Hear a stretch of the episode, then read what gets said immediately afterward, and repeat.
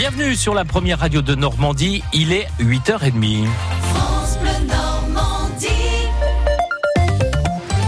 Vos infos avec Carole Louis. L'Église catholique célèbre la Semaine Sainte avant Pâques dimanche. Nous sommes aujourd'hui le jeudi saint, le jour où l'on commémore le dernier repas de Jésus avant son arrestation et sa crucifixion. De nombreux baptêmes sont traditionnellement célébrés durant la veillée pascale et ce sera le cas dans le Calvados ce week-end où 35 baptêmes d'adultes sont prévus.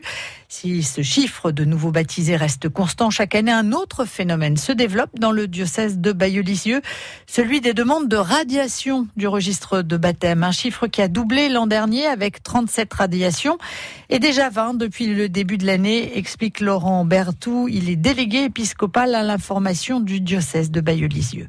Ça reste marginal, mais ça augmente. Ces demandes de radiation par des personnes qui ne se reconnaissent plus du tout euh, dans l'institution euh, de l'Église catholique et qui disent ne plus avoir la foi. Et ce sont des personnes qui demandent donc au diocèse euh, d'être débaptisées. C'est en termes de la loi de l'Église qu'on appelle le droit canonique. C'est une demande de radiation des registres du baptême. Donc c'est en augmentation constante et on s'aperçoit qu'il y a des pics de demandes de radiation au moment de polémiques avec l'Église et en particulier autour des questions de de l'homosexualité et des abus sexuels et principalement de la pédophilie. Le nombre total de baptêmes diminue légèrement chaque année dans le diocèse de Bayeux-Lisieux, mais plus de 3000 personnes, tous âges confondus, sont toutefois donc baptisées tous les ans.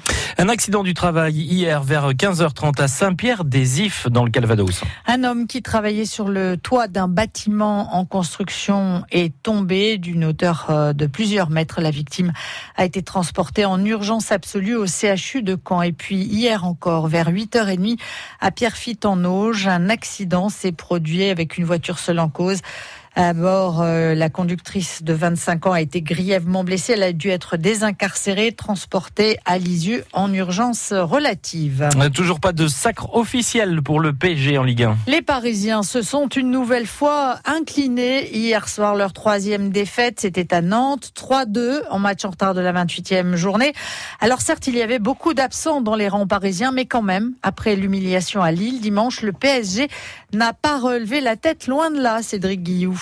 Le Paris Saint-Germain n'avait pas enchaîné deux défaites de suite en championnat depuis novembre 2011 et ce nouveau revers illustre bien la fin de saison parisienne. Alors certes, il y a de nombreux absents au Paris Saint-Germain en ce moment, mais les joueurs alignés hier soir par Thomas Tuchel n'ont montré ni l'envie ni la détermination pour l'emporter. La tête n'y est plus et le Paris Saint-Germain n'est donc toujours pas champion aux grandes dames de ses supporters. Ils ont pas la bonne attitude, je veux pas être grossier, mais ils ont pas de, ils ont pas le mental. Ouais, ils font rien, joue plus. Euh, depuis qu'il. Ouais, voilà, je sais pas. Ils sont trop payés de toute façon. Respectez l'institution, les gars. C'est le pognon à la place du cœur. Hein. Ils m'ont dégoûté. Tout aussi dépité, l'entraîneur allemand du Paris Saint-Germain, Thomas Tuchel. On va toujours défendre des joueurs. Si on a l'impression qu'on joue avec la mentalité, je défends toujours mes joueurs, mais aujourd'hui, c'est pas possible. Thomas Tuchel en première ligne, puisque comme d'habitude, joueurs et dirigeants ne se sont pas présentés devant la presse hier soir.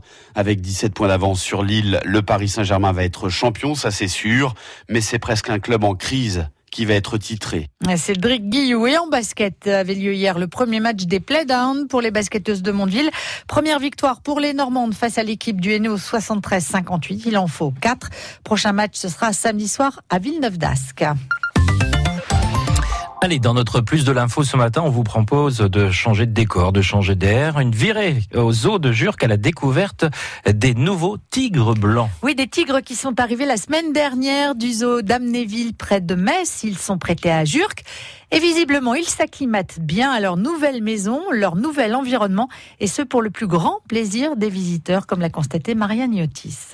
Devant la vitre, petits écrans se pressent pour voir les tigres blancs. Les intéressés, eux, font tranquillement la sieste. Il y a les tigres blancs, là, tout là-haut. Il est où le tigre lisse Ils sont cachés euh, derrière des arbres. On les distingue à peu près grâce à leur fourrure blanche, mais sinon on les voit pas très bien. J'espère qu'il va venir par là. On va attendre encore un peu. On va bien voir. Il faut donc s'armer de patience pour pouvoir observer les tigres blancs. Les nouveaux venus ont besoin de temps pour s'adapter.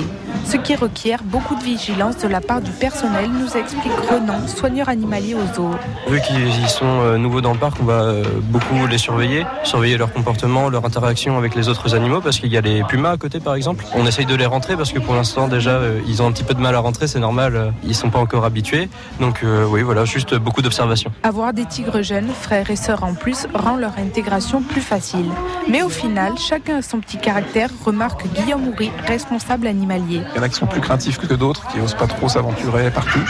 Et on a notamment euh, le mâle là, qui s'appelle Mohan et qui, lui, par contre, euh, a déjà tout inspecté, tout testé. Euh, les...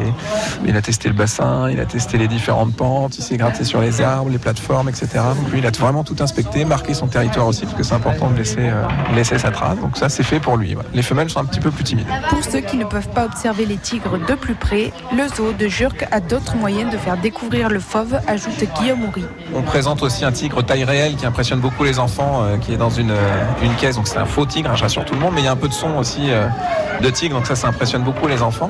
Et puis on essaie de faire des choses interactives. Donc par exemple, les enfants ont l'occasion de sentir l'odeur du tigre aussi dans, à travers une boîte à odeur. On fait des présentations également de crânes, d'empreintes, de griffes de tigre. Bientôt, des panneaux permettront de découvrir la vie des tigres blancs ou encore les menaces qui pèsent sur l'espèce.